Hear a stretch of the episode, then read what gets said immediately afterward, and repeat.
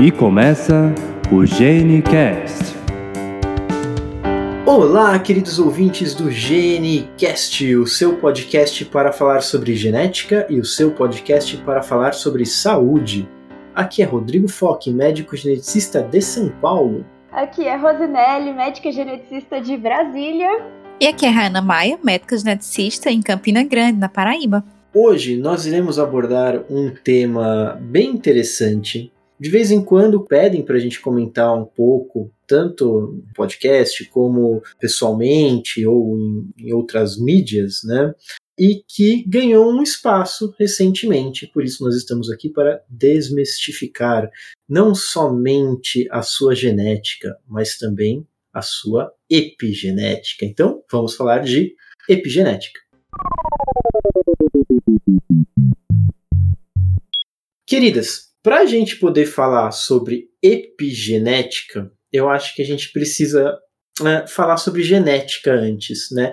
É, é, para a gente entender o que, que define a epigenética, para a gente voltar, entender o que é a genética e aí poder entrar dentro da, da epigenética de fato. A epigenética é o estudo das alterações na expressão dos genes. Alterações essas que não ocorrem na sequência do DNA, e sim por outros mecanismos. Quando a gente pensa até na etiologia da palavra, né, epigenética, o prefixo epi ele, ele vem dessa ideia de estar tá acima da genética, é, mas eu acho que no sentido exatamente de controle, né? Algo que se sobrepõe, que pode se sobrepor ao que é a nossa, a nossa genética, de, de forma mais assim geral, mas vamos entender isso melhor, né? É, e eu acho que para a gente entender isso melhor, a Rayana falou da questão da expressão dos genes, e aí eu acho que a gente precisa começar lá do básico. A gente já falou em outros episódios, óbvio, né, sobre genes, sobre a questão de expressão gênica, é, sobre a, a estrutura do DNA em si, mas eu acho que é importante a gente relembrar esses conceitos para poder avançar para dentro da epigenética. Então, em linhas gerais, quando a gente pensa no que é genética, e aí muitas vezes a gente tenta fazer comparações com algumas situações que são mais palpáveis no nosso dia a dia. Então, é, quando a gente compara né, nosso código genético com uma receita que vai dizer como que as proteínas precisam ser sintetizadas, né, a gente pode pensar na epigenética como algo que está modulando essa receita. Algumas comparações, né, seria a, a genética seria o código, pensando na disposição das letras e das palavras em uma frase. Epigenética seria a pontuação por trás dessa frase, né? Então, como você pode modular até o significado utilizando uma pontuação, a, a epigenética ela pode ativar ou desativar regiões transcricionais. Então, é, ela vai é, causar essa modulação transcricional. Então, ela, assim, ela pode é, manter uma região genômica inacessível né, aos elementos que poderiam levar, é, em última instância, a uma tradução proteica. Então, mantém aquela região fechada, pode não, não permitir a síntese do RNA mensageiro e depois, né, consequentemente, da proteína. Então, se a gente for pensar uma outra comparação na genética, como livro, as alterações epigenéticas elas podem ser equivalentes a você manter as páginas do livro abertas ou encher de cola e aí você pode não conseguir acessar aquelas páginas do livro. De uma maneira bem geral e trazendo uma comparação. Eu vou fazer uma outra comparação. Eu gosto muito de pensar no material genético, acho que até já comentei em outros posts, como se fosse uma biblioteca. Né? A gente tem os cromossomos, que seriam as nossas estantes, a gente tem os genes, que seriam os nossos livros. A epigenética seria a escolha dos livros que a gente iria ler. Os livros estão lá na estante, mas nem todos eles vão ser acessados necessariamente. Eles podem estar escondidos, eles podem estar fechados, né? eles podem estar trancados, e nem todos eles vão ser acessíveis. A epigenética seria exatamente essa acessibilidade, essa, esse acesso que a gente tem a cada uma das informações que a gente tem na nossa biblioteca DNA. Inclusive, isso pode ser de um livro específico ou de uma região daquela minha instante, que são as diferentes formas que a gente tem de regular o nosso material genético. Para quem está escutando, é só pensar a seguinte coisa, né? Bom, nós temos o mesmo material genético em todas as nossas células, né? Todas as células do seu corpo têm uh, as mesmas cópias do material genético. Aqueles genes que estão funcionando agora no seu olho para funcionar como receptor, uh, fotorreceptor, né, para você poder enxergar o que você está enxergando, eles também estão presentes no seu pâncreas, por exemplo. Mas no seu pâncreas, eles não precisam estar ativos. É, em compensação, os genes da insulina que estão ativos no seu pâncreas, eles não precisam estar ativos nas células da sua retina, nos seus olhos. Então, essa questão de ligar e desligar alguns genes é o que a gente vai chamar de epigenética, no sentido de que nem todos os genes eles vão estar ativos, eles vão estar produzindo proteína. Né? Isso não quer dizer que eles não estejam lá. É, e isso não só varia de célula para célula, né, de órgão para órgão, mas isso também varia nos momentos do desenvolvimento embrionário. Mas a gente vai falar disso daqui a pouquinho. É, o que eu acho que é legal da gente ver do que a gente está conversando aqui é, é, exatamente isso. Quando a gente fala de genética, né, uh, o nosso DNA ele é estável. Né? O nosso DNA, os nossos genes, eles são extremamente estáveis. Eles podem sofrer mutações, né, variantes, que vão levar a doenças genéticas, a síndromes genéticas, né? Isso pode acontecer. Tudo que a gente falou da, dos, dos, capítulos em relação a doenças genéticas, exatamente a gente está falando é, dessa base, né? Mas o que a gente quer dizer assim, os nossos genes, ao longo do tempo, eles estão sempre ali, né? E a gente vai passar isso de geração para geração. Já o, o, conteúdo que regula esses genes, essa questão da epigenética, ela é mais é, flexível dentro desse, desse contexto. Né? E é flexível por uma série de fatores que a gente também vai comentar. É, uma das coisas que a gente tem é que a gente pensa na molécula de DNA com toda a sequência, né? Só que essa molécula está solta no vazio, né? Então ela tem todo um arcabouço. É, o, a molécula de DNA ela fica enrolada em um grupo de proteínas chamadas estonas, né? É, e essas estonas elas são proteínas que são muito importantes é, nesse processo de regulação epigenética, porque elas podem auxiliar, é, a, digamos assim, uma maior ou menor acessibilidade do DNA aos fatores transcricionais, né?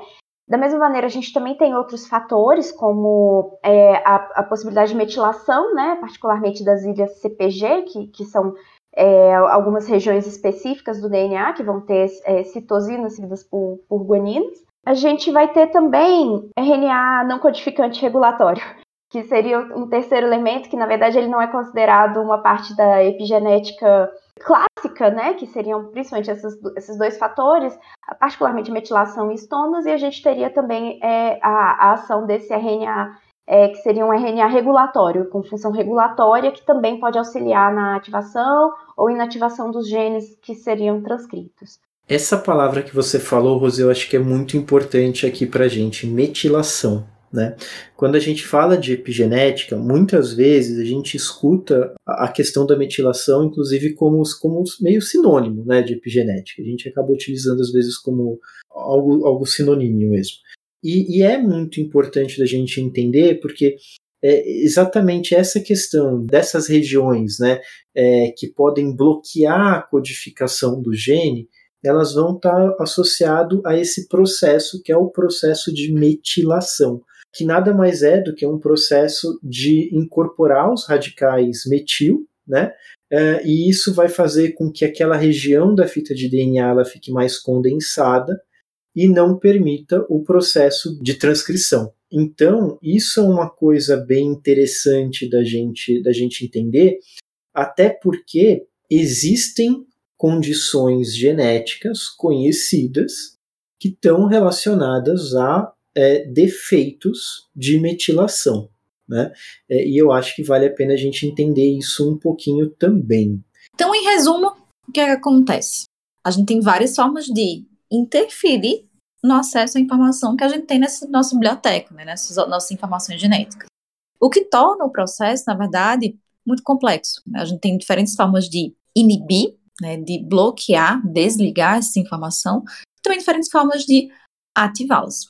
É, um mecanismo de doenças genéticas que são é, que tem relação com a com questão de padrão de metilação e não necessariamente com uma alteração na sequência do DNA, né, são doenças que de, são decorrentes de dissomia uniparental. O que, que é dissomia uniparental? É, em geral, a gente herda sempre um cromossomo da mãe e um cromossomo do pai, né? Em algumas situações específicas, a gente pode herdar, em vez de herdar um, um cromossomo de cada um, a gente pode herdar, é, eu vou dar o exemplo do cromossomo 15, né, que está associado a, algumas síndromes que são bastante conhecidas e, e que tem esse mecanismo, mas a gente pode herdar, então, a, os dois cromossomos ou só da mãe ou só do pai, né? E essa herança, ela vem com um padrão de metilação que vai ser específico de origem parental, né? Então, vai ser o específico da mãe e o específico do pai, e com isso pode levar a, justamente, a uma não ativação de genes importantes, né? Levando a quadros clínicos. Assim, é, então, assim, no caso da síndrome de Prader-Willi, a gente vai ter a dissomia uniparental e as deleções, né, como os principais casos, né? E no caso da síndrome de Angelman, a gente também pode ter mutações de ponto sendo causa de, dessas alterações. Então, no caso da, da síndrome de Prader-Willi, a gente pode ter a, a herança, né? Então, no caso, uma dissomia uniparental materna, então fica faltando, a, digamos assim, aquele cromossomo oriundo do pai, e no caso da síndrome de Angelman, a dissomia uniparental paterna, em que fica faltando, então, a, o material genético oriundo da mãe, né? Então, é, são, resumindo, são situações em que você não tem uma alteração na sequência, mas ainda assim isso pode levar a consequências de, de condições clínicas, né? Que, que podem levar a manifestações muito importantes, justamente por conta de uma ativação ou inativação dos genes decorrentes da, de padrões de metilação. Eu acho, Rose, que esse é quando a gente está aprendendo genética, né, é, no, na faculdade, ou mesmo os residentes quando começam a, a olhar, aprender, né, reaprender genética, eu acho que esse é um dos temas mais capciosos e difíceis mesmo de se aprender. Né? É um tema que recorrentemente a gente precisa ler, reler, revisar e, e, claro, né, a gente sempre vai se mantendo atualizado, mas eu acho que quando a gente vai falar das, das síndromes associadas a defeito de imprinting, é, e a gente vai, vai falar sobre esse, esse grupo de doenças, eu acho que é algo que a gente está sempre revisando. E você falou de uns conceitos que eu acho que é legal a gente esmiuçar um pouquinho. A primeira coisa que eu acho que é legal da gente entender, né? Quando você fala assim, ah, a gente tem é, regiões, né, que são imprintadas diferentes dependendo da origem, da origem materna ou da origem paterna. Lembra que no comecinho do cast, quem está escutando, a gente falou que nem todos os, os genes, né, eles vão estar tá sendo expressos, então eles vão estar silenciados, eles vão estar metilados, eles vão estar imprintados, tudo isso é sinônimo, eles vão estar ali silenciados, e às vezes, dependendo da origem desse cromossomo, se esse cromossomo veio de origem materna, ou se esse cromossomo veio de origem paterna, ou seja, se esse cromossomo estava presente no óvulo, ou se ele estava presente no espermatozoide, às vezes ele vai ter padrões diferentes de imprinting. Isso é completamente normal, isso é esperado, isso tem que acontecer para a vida se desenvolver. Então, a gente sabe que é, existem regiões que elas vêm imprintadas quando elas são de origem materna, e outras regiões que vêm imprintadas quando elas são de origem paterna. Quando acontece algum erro nesse imprinting, e a gente já vai explicar como esse imprinting acontece daqui a pouquinho, mas assim, quando acontece algum erro nesse imprinting, é quando acontece uma síndrome relacionada, uma síndrome, uma doença relacionada a defeito do imprint. Isso pode acontecer é, por alguns motivos. O motivo que é relativamente é, importante aí, né, da gente saber quando a gente vai falar aprender genética, é a dissomia uniparental, que é exatamente isso de vir, uh, em vez de receber um cromossomo materno e um cromossomo paterno, né, uma cópia do cromossomo materno, uma cópia do cromossomo paterno, por alguma eventualidade, às vezes vem, por exemplo, os dois paternos juntos, e aí quando ele junta com o materno, iriam ter três cromossomos, mas aí aquela célula entende, né, aquele gameta entende que aquele terceiro cromossomo não pode existir, é expulso, e aí ficam só dois cromossomos, que é o que a gente chama de resgate trissômico. de três cromossomos ficam só dois, ou às vezes pode acontecer de, em vez de vir um no óvulo e um no espermatozoide, vem só um. Vamos supor, só veio do espermatozoide, do óvulo não veio. E aí a célula, da mesma forma, interpreta: opa, tá faltando aqui. E aí ele faz o que a gente chama de resgate monossômico, ou seja, ele duplica, por alguns mecanismos de resgate mesmo, que a gente chama, ele duplica aquele cromossomo. Então ficam dois cromossomos nesse caso da mesma origem, que é da origem do espermatozoide. E como ele já vem no espermatozoide ou no óvulo com aquele padrão de metilação, quando acontece esse tipo de resgate, ele não corrige esse padrão de metilação. Então, se é um, vieram dois cromossomos do espermatozoide, os dois vão ter exatamente o mesmo padrão, que é o padrão paterno. Eles não vão estar silenciados nos lugares que deveriam estar ou expressos nos lugares que deveriam estar quando é a cópia vindo da mãe. É um pouco confuso de entender, mas a ideia é essa. E aí, quando isso acontece, isso pode gerar algumas uh, síndromes e algumas uh, doenças genéticas, como por exemplo Prader-Willi, que é quando esse defeito do imprinting ele vem de origem paterna e a síndrome de Engelmann, que é quando esse defeito de imprinting vem de origem materna, apesar de serem a gente sabe que né, não, na, não na mesma coordenada genômica, a gente está falando de genes distintos, mas está na mesma região cromossômica. Uma pequena porção só do nosso genoma vai ser, é, digamos assim, ter essas marcações epigenéticas, vai ter esse padrão de metilação, né? E na verdade, uma coisa que acontece, que assim é, é algo que é muito importante antes mesmo do desenvolvimento embrionário, é que é, entre duas gerações, essas marcas de essas marcas epigenéticas elas são resetadas, né? Então a gente tem regiões que podem, inclusive, resistir a justamente é, é um mecanismo de doença, né? Como o Rodrigo bem explicou, mas é, a gente tem esse, esse processo que é um, um reset mesmo, né? Então você tem ó, como se fossem apagadas as marcas epigenéticas de uma geração anterior, né? E aí você tem como se fosse uma, uma tábua limpa, né, para receber novas marcações. Isso é uma coisa que, que vai acontecer mesmo no, no desenvolvimento inicial. E isso é uma coisa interessante porque, assim, né, a gente está falando dessa questão de origem paterna, origem materna, mas vamos pensar essa questão que você falou, né, de uma tábua branco que, que a gente vai eh, passar o imprint, porque você imagina assim, eu, por exemplo, né, eu tenho um cromossomo de origem paterna que veio do meu pai, eu tenho um cromossomo de origem materna que veio da minha mãe, que eles têm regiões imprintadas diferentes. Né? Quer dizer, eu tenho lá o que veio do meu pai com algumas regiões imprintadas e o que veio da minha mãe com algumas outras regiões imprintadas. Na hora que eu vou produzir os meus espermatozoides, né, pensando aí no, no, numa próxima geração, aqueles que vieram de origem da minha mãe, eu preciso passar passar para a próxima geração como de origem paterna. Então eu não posso simplesmente passar com o imprint que eu recebi da minha mãe. É, é nesse momento que acontece esse reset né, é, do, dessas regiões imprintadas, ou seja, todo o, o homem que está produzindo espermatozoide, você está ocorrendo esse reset do imprinting, dando as marcas de origem paterna para essas regiões. Isso acontece exatamente na espermatogênese, na formação do espermatozoide. Exatamente. A gente tem uma cópia que vem da mãe, uma cópia que vem do pai. Cada um com sua característica, uma materna e outra paterna. E na hora da gente passar para frente nossos genes, a gente tem que passar com a cara do que a gente tem. Né? Então, se sou mulher, eu vou passar com as características maternas, e por isso eu vou, usar, eu vou precisar zerar essa configuração. Mas, gente, se for um homem, vai precisar passar com características paternas. Eu gosto muito de pensar no exemplo funcional, né? Por que, que a gente precisa desse tipo de, de reconfiguração? Então, a gente comentou já aqui sobre algumas síndromes, né, que têm um papel diferente de acordo com a origem que a gente tem. E aí, qual que é a diferença que a gente pode ter? Por exemplo, a mulher ela vai é, recepcionar aquele bebê ali na barriga, né?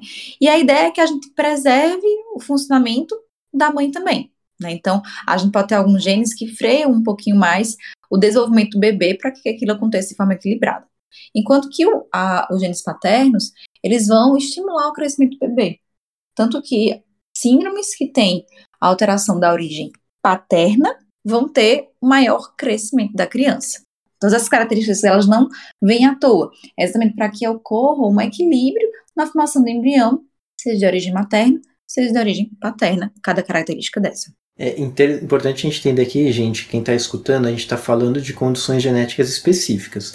É, eu, eu, fico imaginando, às vezes, aquela pessoa que está escutando e está pensando assim: Poxa, eu tô grávida e falaram que meu bebê é grande. Será que é porque tem uma, uma questão de origem paterna, alguma coisa assim? Não, gente, calma.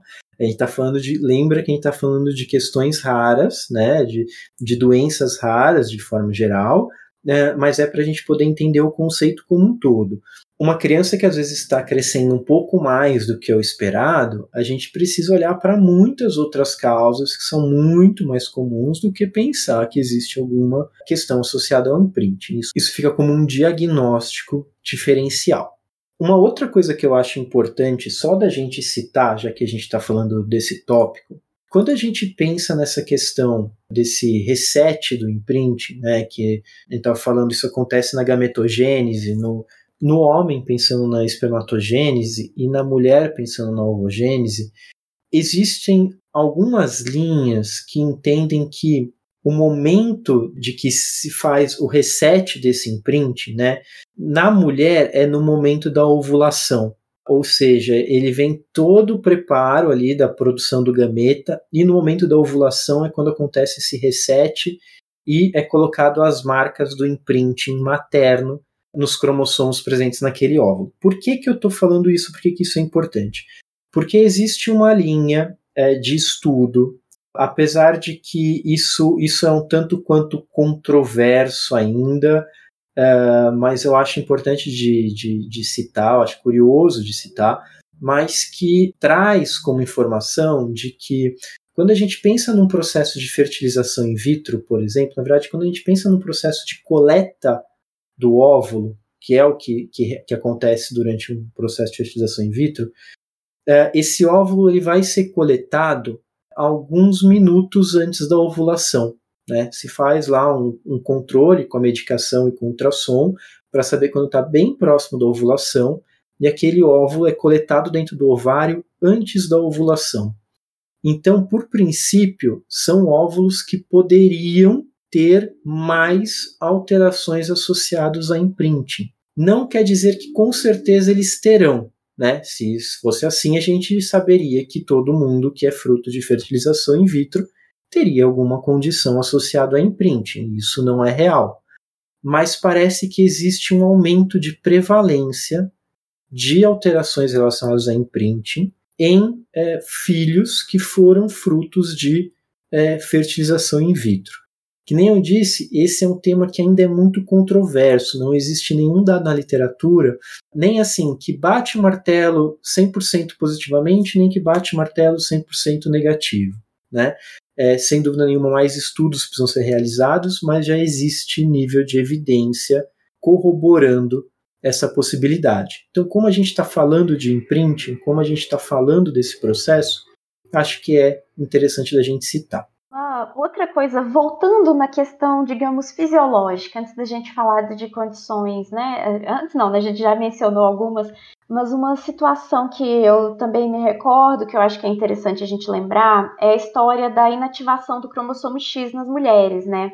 Nós mulheres temos dois cromossomos X, e, na verdade, uma grande parte de um desses cromossomos X ele fica dentro da célula inativo, né? Justamente para a gente ter como se fosse um lance de dosagem, né? Então, os homens têm um cromossomo X e um cromossomo Y, as mulheres têm um cromossomo X. A região pseudoautossômica, que é a região que vai ser muito similar no cromossomo X e no cromossomo Y, seria uma região que fugiria dessa, dessa inativação, né? Mas o, todo o restante do cromossomo ele ficaria inativado. Agora, quando a mulher vai formar os gametas, né, os óvulos, e aí vai passar um dos cromossomos X, cromossomo X que vai poder estar inativado, né? Então, porque se for um menino, ele não pode ficar com o cromossomo X inativo, ele, tem, ele precisa de um, de um cromossomo X completamente ativo. E tanto esse processo de inativação, ele é definido por essas marcações de, de metilação, né? Então é um processo epigenético, é, bem como um, um, desses eventos que acontecem né, nesse reset que, do, do padrão de metilação é, envolve isso, envolve justamente ou uma inativação de um dos cromossomos X, que vai acontecer normalmente de forma aleatória, no caso das meninas, e no caso dos meninos, eles vão receber um cromossomo X que está inativado. Então, gente, a gente já falou então sobre várias, várias formas de controle do nosso DNA. Formas de acontecer a epigenética. Então, ao nascimento, a, durante a formação dos gametos, durante a escolha dos cromossomos. Mas o que é que regula cada uma dessas coisas? Acontece de forma aleatória? Tem alguma coisa que eu possa fazer que pode melhorar essa ativação ou pode fazer com que ela aconteça de forma errada? Ah, por exemplo, se eu fizer uma alimentação que zera os genes, isso resolve? Pode ir. Melhor não? Esse assunto é muito sério. Muito sério. Então, a epigenética tem como zerar os meus genes? Gente, a gente já explicou que os genes, eles estão lá, nosso DNA é estável, né? É, isso não existe. Tudo que a gente consegue fazer que pode levar a uma alteração epigenética, né? Pode levar, alterar ativação e a inativação, mas não vai mudar o código. O código por baixo das alterações epigenéticas vai continuar o mesmo. E tem que lembrar que, na verdade, tudo que a gente está fazendo, todas as nossas exposições, alimentação, é, exposição a vários tipos de substâncias que estão no ambiente, poluentes, é, disruptores endócrinos, isso, teoricamente, pode interferir também na, nessas marcações epigenéticas no nosso DNA. É, o, o, quando a gente pensa no, no que ao longo da vida, né, pode influenciar aí os nossos fatores epigenéticos, uh, a gente está pensando em hábito de vida de forma geral. Né? Então a gente sabe que existem alguns hábitos de vida que podem é, silenciar alguns genes que não deveriam ser silenciados ou expressar outros que não deveriam ser expressados, assim, ou, ou mais comumente, eu, eu, eu, acho que o melhor não é nem que não deveriam ou que deveriam, mas é que mais comumente deveriam ou menos comumente deveriam, né? Eu acho que, que isso faz uma grande diferença, essa, essa questão de ser mais comum ou menos comum, e não de ser sim ou não. Da mesma forma que a gente sabe que existem hábitos de vida que nós consideramos e sabemos que são saudáveis, né? Como, por exemplo, atividade física, eles vão funcionar como efeitos protetores, né? Para diversas doenças que nós sabemos que são doenças que no qual existe uma carga de regulação do imprint. Por exemplo, quando a gente pensa em hipertensão, quando a gente pensa em diabetes, quando a gente pensa em doenças multifatoriais, né, é, que não vão ser doenças é, causadas por uma alteração em um único gene, quando a gente pensa em alteração causada em um único gene, a gente chama isso de monogênico, né? É causado por um único gene. Quando a gente pensa nesse grupo de doenças multifatoriais, existem fatores que são algumas variantes é, algumas trocas de letras em alguns genes que podem predispor mais ou menos essas doenças, mas também existem outros fatores. E entre esses outros fatores, nós temos os fatores epigenéticos, ou seja, a gente tem fatores que estão aumentando ou diminuindo a expressão de alguns outros genes também. Então, quando a gente pensa em coisas que nós fazemos ao longo da vida, exposições que nós temos ao longo da vida, uh, hábitos de vida que nós podemos ter, eles vão estar tá influenciando esse grande grupo que a gente chama multifatorial. E é muito importante esse prefixo multi para entender, não é um único fator. Então, isso influencia de forma positiva ou negativa. Não quer dizer que isso cause uma pressão alta ou uma diabetes ou mesmo um risco o desenvolvimento de um tumor, né? Isso tudo entra como fator de risco ou fator protetor. E uma coisa que é muito interessante nessa, justamente nessa parte é que a gente tem alguns, normalmente são estudos epidemiológicos que sugerem que, na verdade, a gente pode ter uma participação de, desses, dessas exposições ambientais é, digamos assim, levando a consequências que não são consequências é, no, na sequência do DNA, ou seja, são consequências de um, que provavelmente terão, teriam um caráter epigenético é, em gerações futuras, né? Então isso é uma coisa que pode acontecer e às vezes algumas consequências que um, um indivíduo pode ter são coisas que aconteceram com a avó dele quando estava grávida da mãe dele, por exemplo, né? Então são situações que é, a gente tem um, um, estudo bem interessante que foi feito num isolado populacional do norte da Suécia, chamado Overcalix. Eles têm, tinham vários registros, então assim, é uma questão, como, justamente como, por ser um fator, uma questão multifatorial, né, a gente não tem como falar assim, ah, a gente tem, tem outras coisas que também podem estar participando, né, para levar essas exposições, mas existem algumas correlações que foram identificadas nesses, nesses agregados populacionais, né, que sugeriram um maior ou menor acesso de comida, de alimento, né, nessas, nessas populações, é, nas gerações dos netos dessas pessoas, normalmente é, era ligados ao pai. Então, a, digamos, as, as, privações que a avó paterna ou que o avô paterno passaram, eles identificaram que poderia levar a alterações justamente em relação ao desenvolvimento dessas doenças comuns, obesidade, diabetes, doenças metabólicas, duas gerações à frente, né? Então, no caso, seriam os netos. Então, assim, a gente tem também evidências em, em outros modelos de mamíferos, em modelos de moscas, mostrando, é, é, digamos assim, essa ação transgeracional.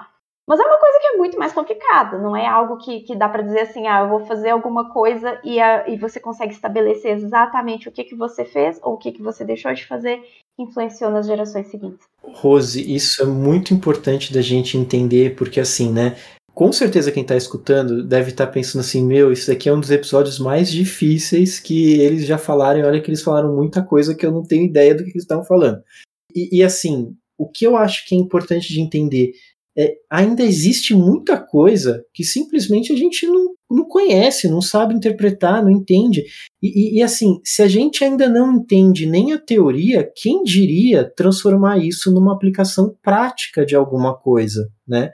Quer dizer, é, é, esse exemplo que a Rose trouxe foi um estudo no qual foi possível ver um efeito de algo. E existe uma correlação em relação a, a aqueles eventos do passado com o que a gente está observando agora no presente. Pois é, foram três gerações para a gente observar esse padrão.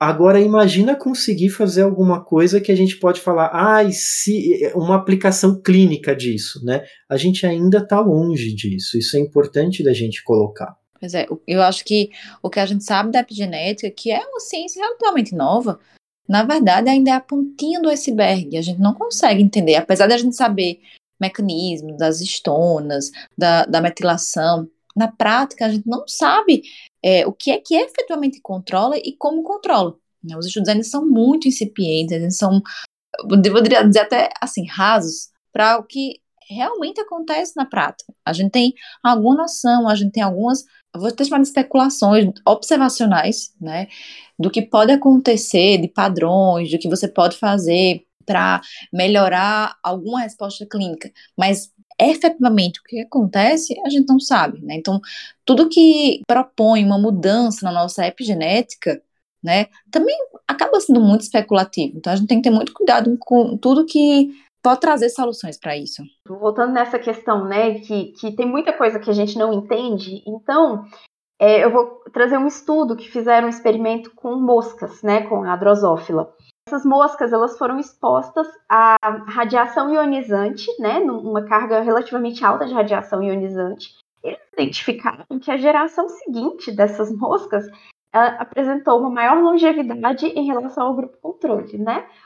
Ou seja, assim, quem que vai querer assim, ah, vou me expor à radiação ionizante porque um modelo em mosca identificou isso, né? Então, assim, a gente tem que tomar muito, mas muito cuidado mesmo com o que, que a gente identifica, né? E, assim, essa aplicação para a prática clínica, ela ainda nesse momento é impossível, ela ainda não existe, né? E aí eu só, só trouxe essa informação como uma provocação mesmo, né? Então, quais os mecanismos por trás disso? A gente ainda não entende, né? Alguém vai querer fazer isso em seres humanos?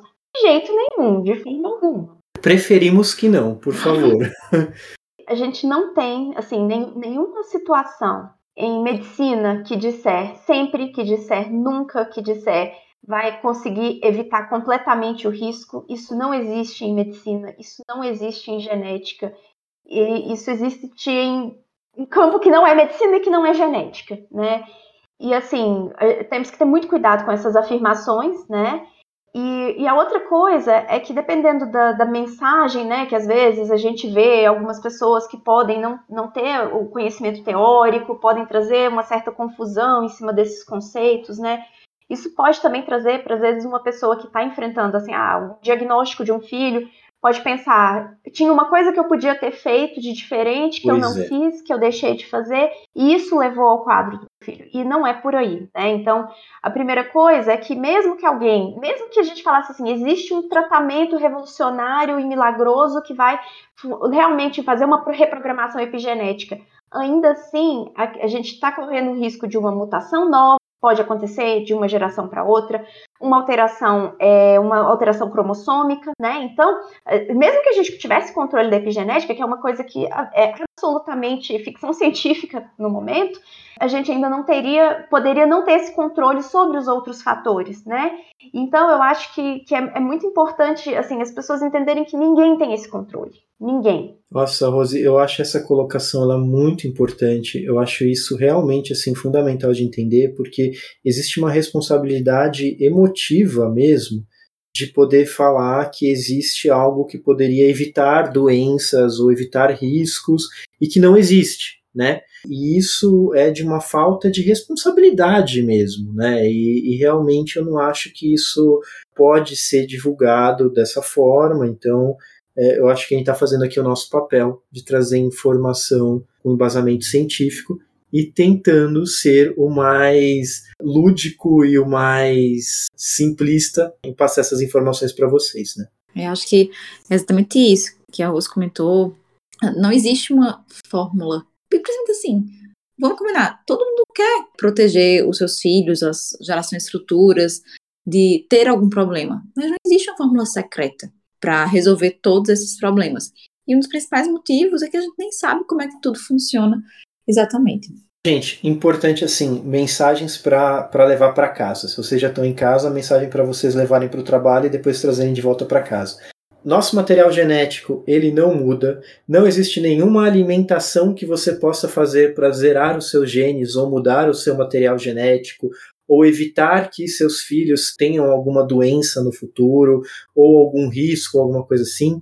E existem riscos que são baseados em simplesmente nós existirmos. São riscos básicos da gente como espécie humana. E esses riscos, é, eles não, não vão ser zerados com base em uma fantasia milagrosa, dietética, que pode impedir que isso aconteça. Então, assim, escutar alguma informação estranha, procurem uma pessoa que seja especialista na área. Né? E uma pessoa que seja especialista precisa ter formação na área, precisa ter comprovação dessa formação na área, né? Isso é muito importante para a gente evitar de cair nos charlatanismos por aí. E de charlatanismo, infelizmente, quando a gente fala sobre saúde, tá cheio, tá cheio mesmo. Então, eu acho que essa é uma mensagem importante para a gente deixar. Eu sei que eu fui um pouco efusivo, mas eu acho que merecia. Acho que eu vou aproveitar para trazer também uma outra mensagem é, ao mesmo tempo que realmente a gente não tem controle sobre muita coisa, né? Prática de atividade física, uma dieta balanceada, né? Então, tudo isso, isso pode ajudar a reduzir o risco. É, inclusive, assim, no período é, de uma, uma, gestante, né? Recomendo realmente que uma gestante tenha, tente ter uma dieta o mais é, correta, né? Seguindo, evitar alimentos industrializados, isso, isso tá tudo bem uh, não fumar, né? Porque o tabagismo também pode levar a alterações epigenéticas, consumo de bebida alcoólica, tudo isso. Eu tô falando assim, tanto da parte de epigenética como de saúde em geral, né? Então, isso pode influenciar em termos de saúde, isso pode influenciar nesse período periconcepcional e também durante o pré-natal, né? Então, tudo isso é importante mas isso tem que ser feito é, com base em evidência, né? Não, não pode ser feito justamente pautado em charlatanismo, pautado em soluções milagrosas, né? E não existe uma fórmula mágica também. Bem, pessoal, eu acho que assim o episódio de hoje, né, uh, foi um episódio bem, bem interessante. Foi bem gostoso de, de, de conversar, né, de a gente poder abordar esses, esses temas. Eu acho que vale a pena a gente entender. Tem alguns episódios que muito provavelmente a gente vai revisitar no futuro, né? E eu acho que epigenética vai ser uma coisa que a gente vai revisitar no futuro. Não sei se daqui a um ano, daqui a dois anos. Pensando como médico, sem dúvida a gente vai revisitar pelo resto da, da vida, né? Uh, e o tempo todo. Mas assim, pensando em, em Genicast, eu sei que a gente vai revisitar, a gente vai ter outros episódios sobre epigenética, porque assim, é, como a gente falou, e eu acho que isso é importante de, de entender também, ela é uma ciência que ainda está se aprendendo muita coisa, né? Então, uh, daqui a um ano, daqui a dois anos, de repente a gente pode saber tanta coisa nova para trazer de informação uh, que sem dúvida nenhuma vai valer a pena. Fora que eu não tenho dúvida que nós vamos abordar doenças, é, síndromes né, causadas por defeito de imprinting, como a síndrome de Prader-Willi, a síndrome de Engelmann, merecem cast, sem dúvida nenhuma. Então a gente vai acabar voltando a falar um pouquinho sobre epigenética também nesses momentos. Mas vamos ficando por aqui hoje. Eu quero agradecer a presença de todo mundo que está aqui nos escutando. Lembrando de quem está nos escutando e ainda não nos segue no, nas redes sociais, pode nos procurar em GeneCastPodcast. Isso em todas as redes sociais, mas o que a gente às vezes posta um pouquinho mais em relação ao Genicast é no Instagram. Vocês também podem e, por favor, nos sigam né, nos curtam no seu agregador de podcast favorito. Se você está nos escutando pelo Spotify, coloca aí o, o, o seu coraçãozinho para você receber os, os, próximos episódios quando eles saírem. Lembrando que os nossos episódios são sempre quinzenais. É, se você está nos escutando pelo iTunes, também nos siga para você poder receber os nossos episódios.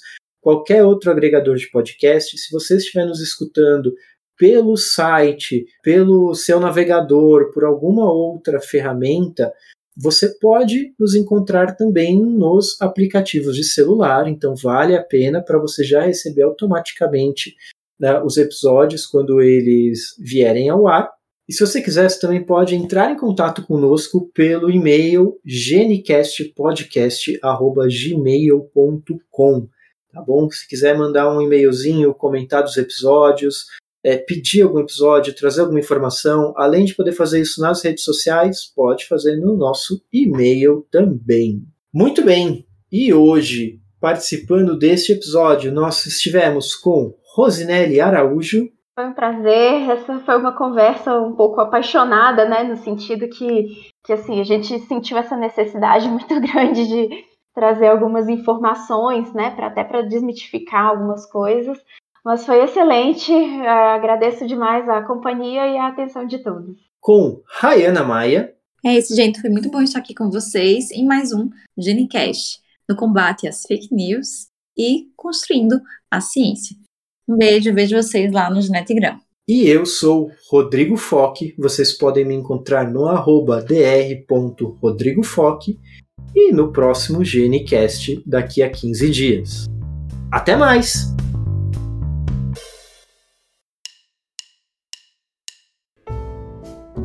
O GeneCast tem apoio da Sociedade Brasileira de Genética Médica e Genômica, a SBGM. Conheça mais no site www.sbgm.org.br. Participaram desse episódio Rodrigo Foque, médico geneticista de São Paulo, Rayana Maia, médica geneticista de Campina Grande, Paraíba, e Rosinelli Araújo, médica geneticista de Brasília. A edição de áudio é de Priscila Yamamoto. Se você ainda não segue o Genicast em nenhum aplicativo, faz isso agora para não perder nenhum episódio. Até a próxima!